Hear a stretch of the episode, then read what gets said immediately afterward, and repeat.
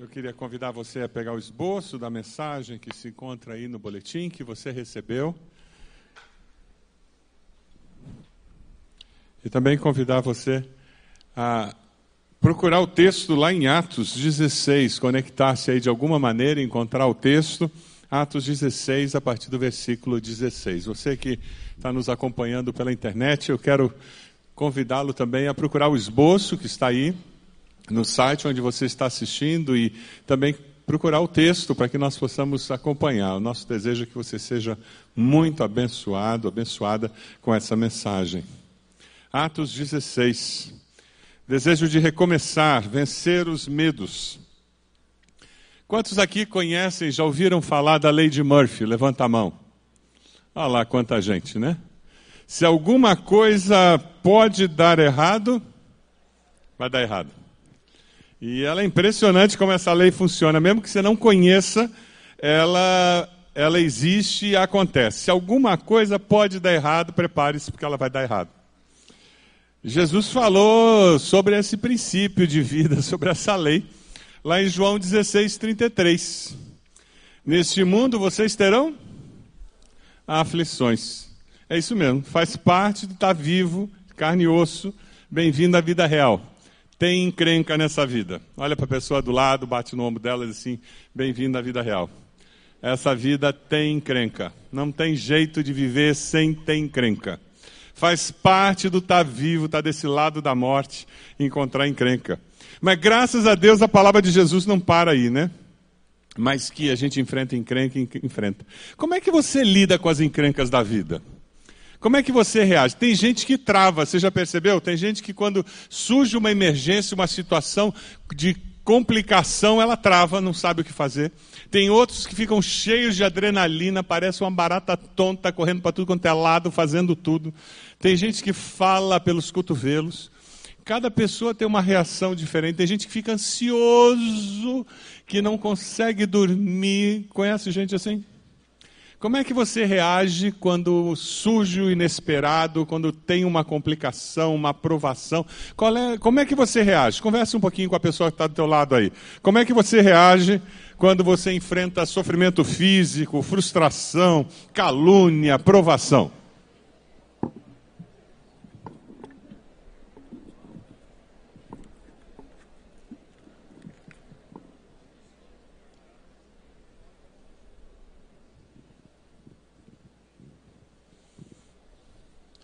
Nessas coisas não tem certo e errado, né? Tem só constatação de como a gente reage normalmente. A gente tem que saber o jeito que a gente é, né? Como é que é o jeito da madeira.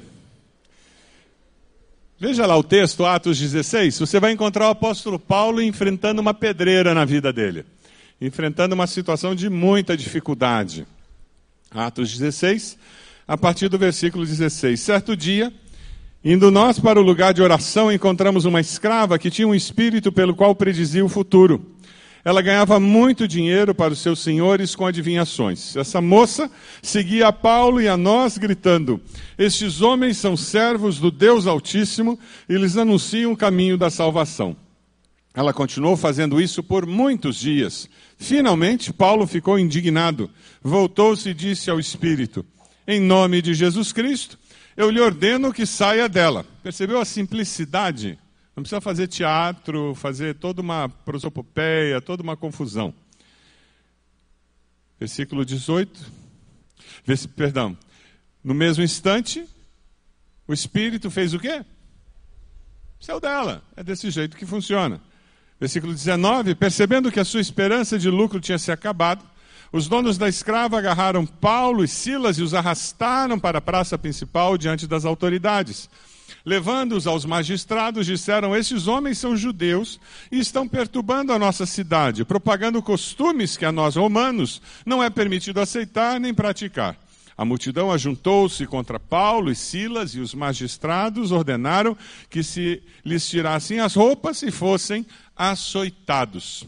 A Bíblia diz que Paulo foi açoitado três vezes. Lá em 2 Coríntios 11, 25, o, a, apóstolo diz: Três vezes fui golpeado com varas. Uma vez apedrejado, três vezes sofri naufrágio, passei uma noite e um dia exposto à fúria do mar. Nós não temos registro das outras duas vezes que Paulo foi açoitado, mas aqui você encontra o único registro que nós temos de uma das vezes que ele foi açoitado. Versículo 23. Dê uma olhadinha. Depois de serem severamente açoitados, foram lançados na prisão. O carcereiro recebeu instrução para vigiá-los com cuidado. Tendo recebido tais ordens, ele os lançou no cárcere interior e lhes prendeu os pés no tronco. Como você enfrenta situações como essa? Você tem uma situação em que Paulo foi injustiçado, caluniado, disseram que ele estava fazendo algo que ele não estava fazendo, produziram feridas físicas nele, injustiçado. Como é que você lida com isso? O medo de que podem fazer mais ainda. Quando as adversidades da vida batem sobre a sua vida, como é que você lida com o medo que isso produz? A insegurança, o que, que, o que mais vem por aí? O que mais vai bater em cima de mim? O que mais vai causar sofrimento na minha vida? O que mais acontecerá comigo? Dê uma olhadinha ali na foto que eu consegui na internet, que retrata bem a situação em que eles ficavam.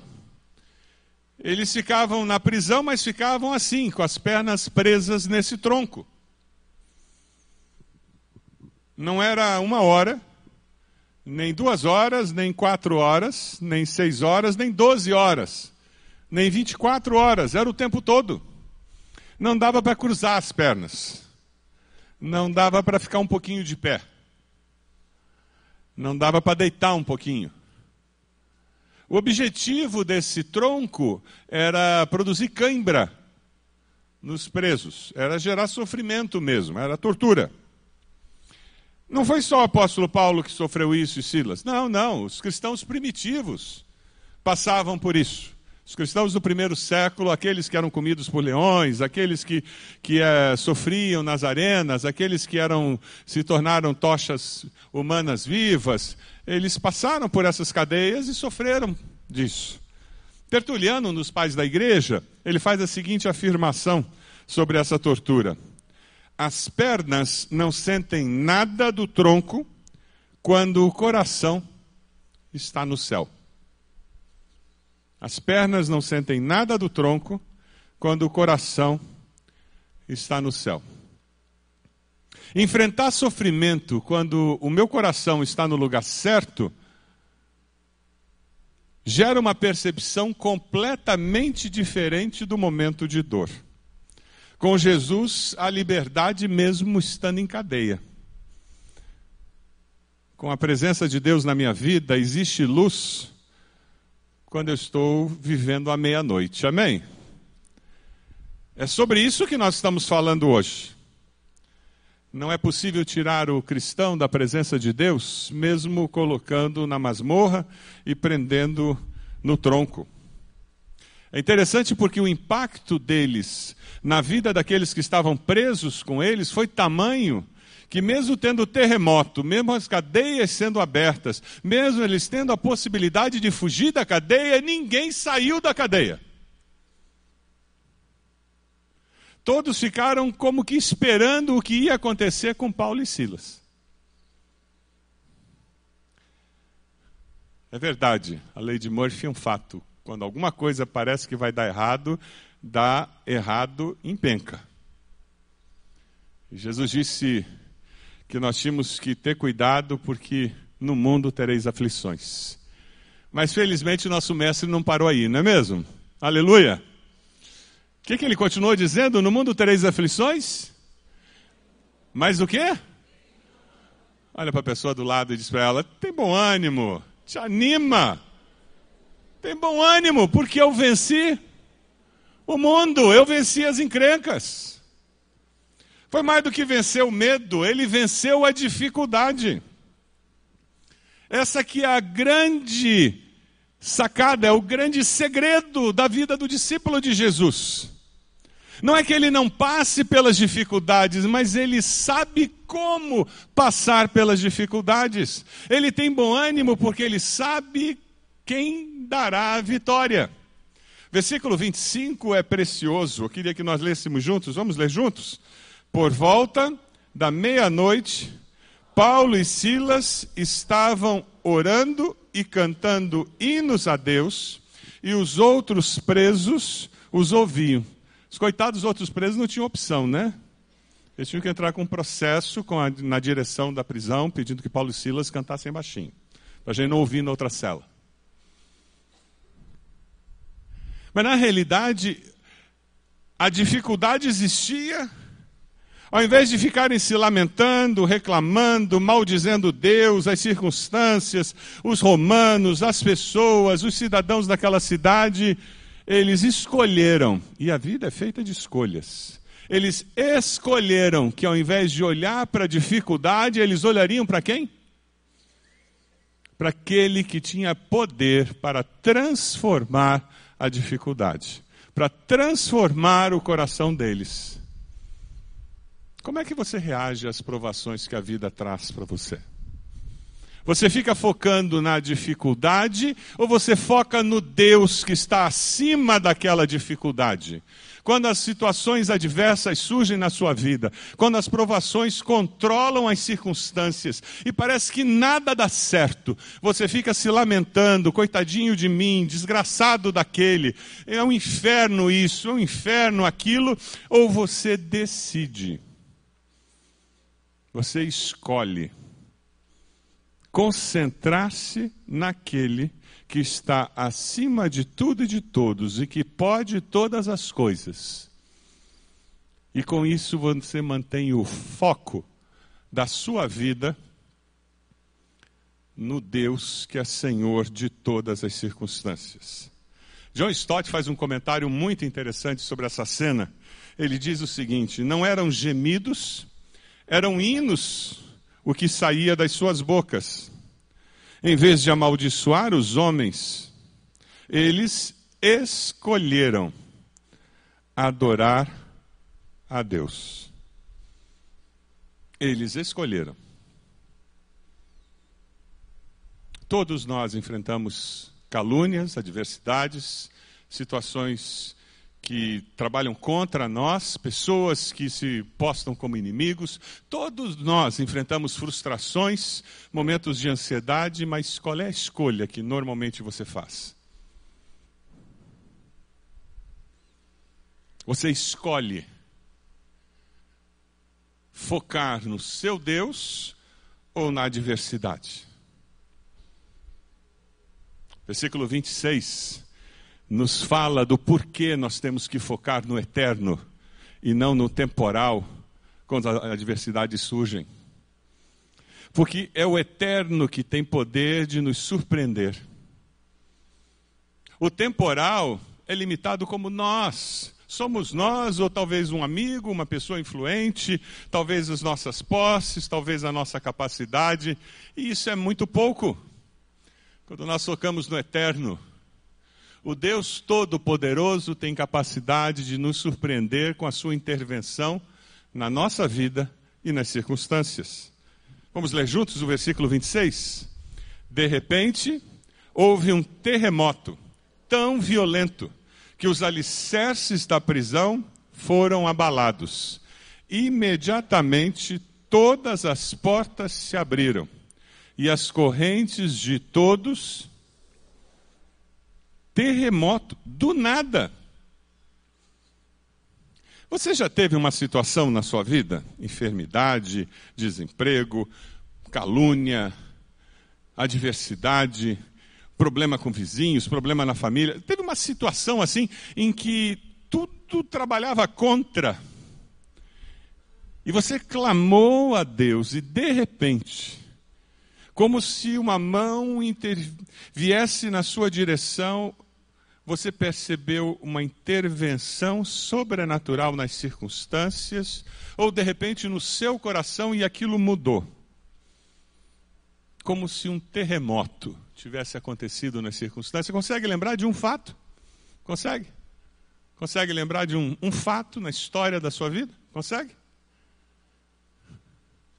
Olha para a pessoa do lado aí e diz para ela: rapidinho, em duas, três frases. Foi tal dia, foi nessa circunstância. Eu me lembro, Deus fez isso, Deus respondeu dessa maneira. Conta para a pessoa do lado aí, rapidinho, para abençoar o coração dela. Ah, foi, foi nessa situação que Deus agiu. Conta para ela.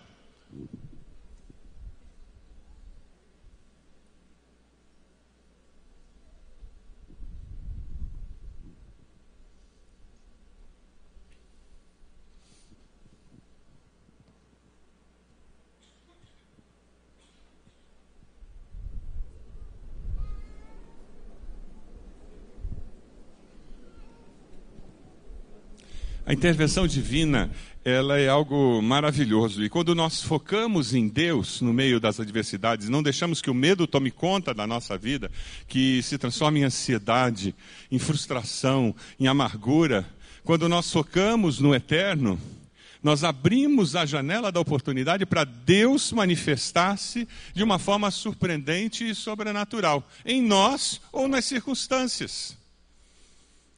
Mas lembre-se, Deus não cabe na nossa caixinha. Não construa o seu Deus à sua imagem e semelhança, com as suas expectativas, porque Deus ele é infinitamente maior do que tudo que eu e você podemos imaginar. Ali em Atos, nós tivemos uma outra situação de um apóstolo preso. Lembra da história de, de Pedro? Pedro estava preso, a igreja da época, os, os discípulos e os apóstolos se reuniram e oraram com fervor, pedindo que Deus libertasse Pedro. Lembra? Oraram muito, Deus respondeu. Um anjo chegou e disse: Pedro, levanta, vamos embora, e tirou Pedro da cadeia. Lembra? Quando Pedro deu por si, ele estava do lado de fora da cadeia. Aí ele foi correndo para onde o pessoal estava reunindo, orando, bateu na porta. Quando a, a menina perguntou quem é, ele disse: É Pedro. Ela saiu correndo apavorada. Ninguém acreditou que era Pedro que estava do lado de fora, afinal de contas, vocês estavam orando, pedindo para ele ser liberto, né? Perigoso esse negócio de orar. Deus responde. Mas veja, esse mesmo Deus que tira Pedro da cadeia sem fazer rolo nenhum, e todo mundo se assusta porque no dia seguinte ele não está lá. É o Deus que chega naquela cadeia com, com Paulo e Silas e faz um terremoto, sacou de tudo, todo mundo percebe, liberta todo mundo, e o carcereiro quer se matar. Percebe? Deus não cabe na nossa caixinha, não dá para fazer um checklist, Deus faz assim sempre. Deus tem sempre os seus princípios que são eternos, mas as suas manifestações são únicas no momento. O fascinante da vida cristã é experimentar a cada dia esse agir de Deus em nós e ao nosso redor, que é surpreendente. O interessante é que Deus trabalha e age ao nosso redor para que as pessoas percebam que Ele é um Deus vivo, ativo e que é amor. Aquelas pessoas que estavam na prisão, escolhidas a dedo por Deus, para estarem presos junto com aqueles dois abençoados, ouviram o Evangelho, ouviram canções que falavam do amor de Deus e viram o testemunho daqueles homens que amavam e temiam a Deus e que conseguiam focar no seu Deus mesmo no meio do sofrimento. Mesmo com as costas dilaceradas pelas chibatadas, eles conseguiam perceber que existia algo diferente naqueles homens. É interessante porque isso nos dá um grande desafio. Quando você chegar amanhã no seu trabalho, olhe ao redor as dificuldades, desafios que você tem na sua vida profissional. Abre os joelhos e diga: Deus, como é que o Senhor vai me surpreender? Sabe as situações na sua vida familiar? E talvez as dores que você carrega no seu coração. Diga a Deus, como que o Senhor vai me surpreender? Ou resolvendo essas circunstâncias, ou trabalhando no meu coração para que eu consiga conviver com essas dificuldades, em que eu diga, eu não consigo entender como eu tenho forças para lidar com tamanha intensidade de dor ou de, ou de situação adversa. Só Deus mesmo para sobreviver no meio dessa circunstância. É interessante porque o versículo 27 nos mostra a importância de vivermos em comunidade, de ajudarmos uns aos outros. E aquele carcereiro, ele descobre esse Deus de amor, ele descobre essa possibilidade de vencer o medo, porque alguém se importa com ele. Versículo 27 diz: O carcereiro acordou com toda aquela confusão Vendo abertas as portas da prisão, desembainhou a sua espada para se matar, porque pensava que os presos tivessem fugido. Mas Paulo gritou: Não faça isso, estamos todos aqui. Que contraste. De um lado você tem Paulo e Silas louvando a Deus no meio da adversidade. Eles escolhem focar no eterno e adorar a Deus no meio da adversidade. Do outro lado, você tem o carcereiro com um coração desesperançado, se desespera pela adversidade e ele diz: se descobrirem que os presos fugiram, eu serei torturado, eu não quero sofrer, eu serei deposto do meu posto, eu não quero ver isso acontecer, eu prefiro me matar. Um contraste incrível, por causa de uma percepção distorcida que ele tem. No meio do calor da emoção, aqueles dados que ele coletava imediatamente fizeram ele pensar em tirar a própria vida. E os dados estavam corretos? Os presos tinham fugido da prisão? No calor do momento, quantas vezes nós chegamos a conclusões que não correspondem à realidade porque as emoções embotaram a nossa razão? É por isso que é sábio você não tomar decisões no momento do, em que você está cheio de emoções, porque provavelmente você tomará decisões erradas. Momento de grandes emoções é um momento para você coletar informações. Quando a poeira senta, aí sim, é hora de sentar e tomar decisões. Aquele carcereiro tinha uma percepção equivocada da realidade da vida. E muitos de nós passamos pela vida com percepções equivocadas da realidade. E estamos tomando decisões porque nossos pressupostos estão equivocados, muito erradas. Muitos de nós vivemos ansiosos porque nós estamos vivendo com pressupostos equivocados. Não é verdade que a maioria das preocupações que você tem com relação aos seus filhos nunca se concretizaram? Não é verdade que muitas vezes você passa a noite em claro e no dia seguinte aquilo que fez você passar a noite em claro não se concretiza? A maioria das nossas preocupações nunca se concretiza. É por isso que as Escrituras dizem: lançai sobre ele toda a vossa ansiedade, porque ele tem cuidado de vós. Quem sabe Deus trouxe você hoje aqui para que você possa ter um recomeço. E eu vou parar de carregar tudo que eu imagino que pode vir a acontecer no futuro com o Brasil, comigo, com a minha família, com meus filhos, e eu não consigo viver o presente. De tanta aflição, agonia e medo que eu tenho do que pode vir a acontecer. Eu passei uma semana no Rio de Janeiro, é impressionante o que o medo faz numa população. Eles têm razão? Tem, tem razão. É uma cidade descontrolada. Mas é uma cidade desafiada a confiar em Deus. Quem mora ali, ou confia em Deus, ou confia em Deus. Senão você sai do centro. É impressionante como situações como essa de, de Paulo com aquele carcereiro nós encontramos situações na nossa vida diária em que nós vemos pessoas passando por esse tipo de vida esse tipo de aflição, tirando a própria vida por causa da sua aflição. E muitas vezes nós que temos a esperança dentro de nós, pecamos por omissão. Paulo poderia ter dito: o carcereiro vai tirar a vida? Problema dele, não tem nada a ver com isso. Já vai tarde. A hora que ele se matar, a gente sai até com mais facilidade, não corre o risco dele querer parar a gente na saída. Ele poderia ter dito: se ele viesse pedir uma palavra minha, eu diria para ele que eu estava aqui, mas já que ele não perguntou, a culpa dele se matar não é minha. E ele poderia ter se omitido. Mas não foi essa a postura dele. E quem conhece a, a esperança eterna do Senhor não pode nunca permitir que alguém viva desesperançado sem levar uma palavra de esperança. Versículo 28 é muito claro: Não faça isso, estamos todos aqui. Palavras de esperança.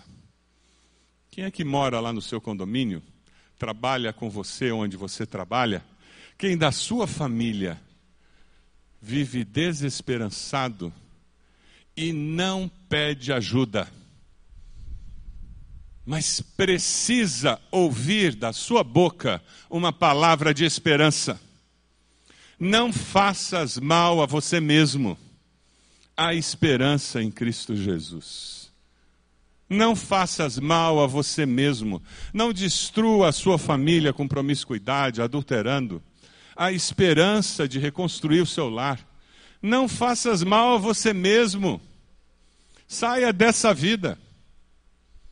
Ah, como nós precisamos levar a sociedade ao nosso redor uma palavra de esperança.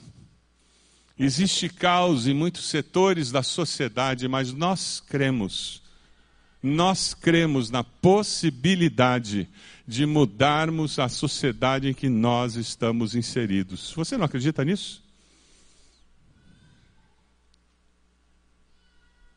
E essa mudança começa conosco? E essa mudança começa quando nós assumimos o papel de intervir, sem medo, mas pela fé, confiando em Deus, nós levamos essa palavra de esperança. Quando o carcereiro ouve essa palavra de esperança, veja ali o versículo 29, ele pede luz, ele entra correndo e trêmulo, prostra-se diante de Paulo e Silas, leva-os para fora e pergunta: Senhores, que devo fazer para ser salvo? Eles responderam: creia no Senhor Jesus e serão salvos você e os de sua casa. Você já fez essa pergunta? O que eu devo fazer? Quem sabe você veio hoje aqui e essa é a pergunta que você tem que fazer. O que eu devo fazer para ter essa certeza de que, apesar das circunstâncias, o Eterno vai cuidar de mim? Como que eu consigo experimentar a realidade do que a palavra diz? Aquietai-vos e sabei que eu sou Deus. Descansa, confia em mim. Quem sabe hoje você vai poder entregar a sua vida a Cristo e desfrutar dessa tranquilidade que vem da presença do Eterno na nossa vida. É interessante que no versículo 32, eles pregaram a palavra de Deus a ele e a todos os da sua casa. Eles não pregaram autoajuda, eles não pregaram simplesmente, olha, seja bonzinho, faça boas obras, eles pregaram a palavra de Deus. É por isso que nós enfatizamos tanto você ler a Bíblia toda no ano, nós enfatizamos tanto você ter um período devocional, enfatizamos tanto quando você se reúne no pequeno grupo, nós usamos um texto da palavra para nós conversarmos sobre a palavra, aplicarmos a palavra à nossa vida. Nós incentivamos você a escutar mensagens no YouTube quando você está na academia, quando você está andando de carro, a você escutar iPod, você ler livros cristãos, porque essa palavra ela tem um poder de transformar a essência do nosso ser e nos transformar mais semelhantes a Cristo. E quando isso, essa transformação acontece, nós começamos a deixar de ser aquela pessoa que foca no negativo, no, na circunstância de luta, de dificuldade, e nós começamos a conseguir focar no eterno e perceber essa transformação de quem nós éramos para quem nós podemos vir a ser, pelo poder de Deus em nós. Naquela mesma hora, o carcereiro lavou as feridas deles. Em seguida, ele e todos os seus foram batizados, assim como esses foram batizados aqui. Então os levou para sua casa, serviu-lhes uma refeição, e com todos os da sua casa alegrou-se muito por haver crido em Deus. Um dos pais da igreja, Crisóstomos, ele disse sobre esse texto: ele lavou e foi lavado ele lavou as feridas e ele mesmo foi lavado dos seus pecados. O carcereiro ele confirma a mudança interior dele, de alguém desesperado para alguém que tinha esperança, de alguém que não tinha uma, uma postura correta com a vida, alguém que tem uma postura correta com a vida, ele confirma isso pelas obras, pela sua maneira de ser, pelo atender aquelas pessoas, pelo servir aquelas pessoas, e, e esse é o processo natural. Pelos frutos nós conhecemos quem é discípulo de Jesus verdadeiramente. Pelos frutos nós conhecemos quem experimentou o perdão, a misericórdia e a transformação do Senhor na sua vida. Foi necessário um terremoto perigo de morte, para levar o carcereiro a conhecer o amor de Deus. O que vai ser necessário para que você conheça o amor de Deus? Será que uma mensagem como essa é suficiente para que você conheça o amor de Deus? Ou será necessário algo mais para você buscar e conhecer o amor de Deus? Eu li uma história que eu achei muito interessante. Alexander MacLaren, um escocês, quando ele era jovem ainda, no começo do século passado. Ele trabalhava numa uma cidade longe da vila dele. Ele tinha que caminhar alguns quilômetros para ir para casa. Então ele passava a semana toda trabalhando na cidade e no sábado à noite ele vinha para sua casa para passar o domingo em casa. Mas ele era um jovem e ele tinha um medo muito grande, porque no trajeto para ir para sua casa, e ele fazia esse trajeto a pé, tinha um vale onde as pessoas diziam que existiam almas penadas. As pessoas contavam muitas histórias de fantasmas. E ele, como um jovenzinho, ele passou a semana toda trabalhando com medo, porque ele sabia que teria que passar por aquele vale sozinho. E ele, com muito medo, foi para casa naquela noite de sábado. E o coração dele batendo mais rápido, porque ele estava chegando perto do vale. Noite escura. E ele caminhando pela trilha. E quando ele chega perto daquele vale, ele para. A sensação era de pânico. E ele relata no seu diário que naquele momento em que ele para e ele olha para aquele vale que ele tinha que atravessar, ele escutou uma voz e essa voz dizia: Alex, é seu pai. Eu vim para atravessar o desfiladeiro com você. O seu pai, sabendo das histórias que existiam, sabendo que o seu filho era muito novo e que por certo teria medo, tinha vindo da vila na direção do desfiladeiro e estava ali na beira do desfiladeiro esperando o filho chegar. E assim que o filho chegou, o pai atravessou o desfiladeiro, pegou o filho pela mão e atravessou o desfiladeiro com ele, dando a segurança que ele precisava. Alex escrevendo o testemunho dele, ele faz uma paráfrase do Salmo 23, que diz: O Deus eterno é o meu pastor, nada me faltará. Ele me faz descansar em pastos verdes e me leva a águas tranquilas. O Eterno me dá novas forças e me guia no caminho certo. como ele mesmo me prometeu. Ainda que eu ande por um vale escuro como a morte, não terei medo de nada, pois tu, ó Deus eterno, estás comigo. Tu me proteges e me diriges. Durante toda a vida, Alex diz que todas as vezes em que circunstâncias adversas surgiam, vales apareciam diante dele.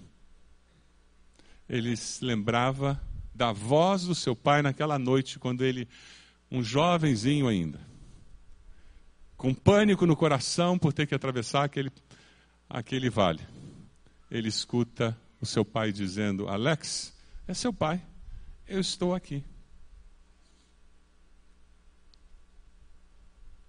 A mensagem do Evangelho nos faz entender sobre as boas novas da salvação.